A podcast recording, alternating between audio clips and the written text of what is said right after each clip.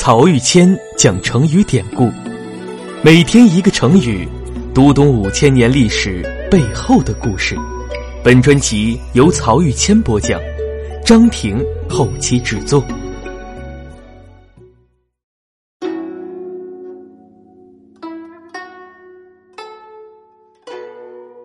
这一讲我们分享的成语是“乐此不疲”。这也是汉光武帝系列成语中的最后一个。从推心置腹到这一讲，我一共和大家分享了十六个同汉光武帝有关的成语。这些成语有些是形容他的，比如推心置腹；有些是他形容一起打天下的战友的，比如失之东隅、收之桑榆和有志者事竟成。有些是他用来争取盟友的，比如旗鼓相当和举足轻重；还有些则是他对自己的形容，比如得陇望蜀，以及今天我们要讲的这个成语“乐此不疲”。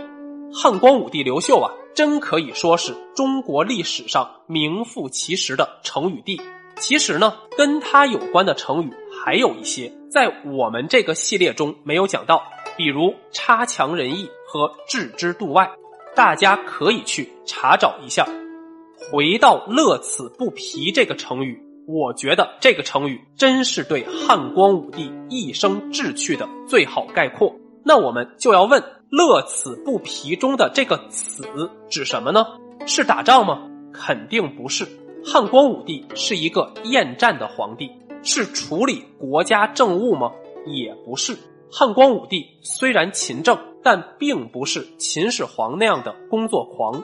正确的答案是读书，只有读书才能让这位大汉王朝的中兴英主乐此不疲。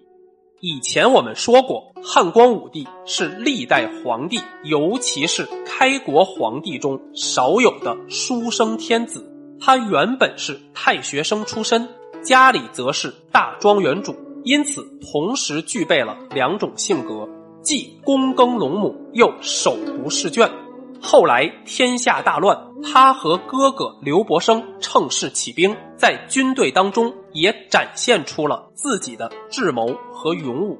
几年之间，扶摇直上，先是被更始帝封为萧王，不久就在河北平定之后，正式即位称帝。这时他才不过三十岁。称帝之后，汉光武帝和他手下一班文臣武将同心协力，又用了十二年的时间，平定了关中的赤眉军，消除了山东地区大大小小的割据和反叛势力，收服了河西走廊的窦融，也消灭了占据陇西的韦敖和盘踞四川的公孙述。接下来就是与民休息、发展生产，让老百姓重新过上安定富足的生活了。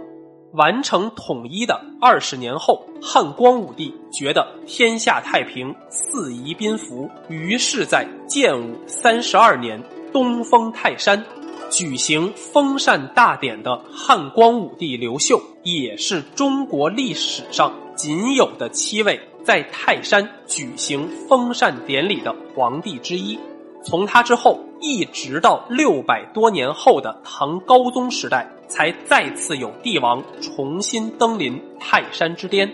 而东封泰山时的汉光武帝，其实已经进入了生命的最后一年。从泰山回来，他将年号改为建武中原，并且重新来到汉王朝。祖先陵寝所在的长安，亲自拜谒了汉高祖的长陵。等到第二年，也就是建武中原二年的农历二月，汉光武帝走完自己的人生，临终前留下遗诏：“我这一生没有对百姓做出什么贡献，身后之事一切从简，就像文帝当年那样，务从节俭就好。”地方长官也不要前来送葬。去世之后，汉光武帝被儿子汉明帝安葬在元陵，这座陵寝至今还在，就位于洛阳郊外。因为有中兴之功，因此汉光武帝的庙号是世祖。他也是两汉四百年间仅有的两位被称为祖的皇帝，另一位就是汉高祖刘邦。《后汉书》记载，就在公孙述被平定以后，已进入不惑之年的汉光武帝越发厌恶战争。他知道王莽末年以来连年征战，老百姓已经疲惫不堪，需要休息了。故而从此以后，他不再谈论行军打仗之事。有时候太子，也就是后来的汉明帝问起来，他就说：“当年卫灵公向孔子询问打仗的事情，孔子不予理睬。这些事不是你应该考虑的。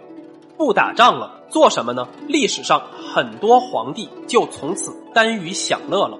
汉光武帝却并不如此。”他把工作之余的精力都用在了读书上，白天上朝处理日常政务，到太阳西斜才能结束。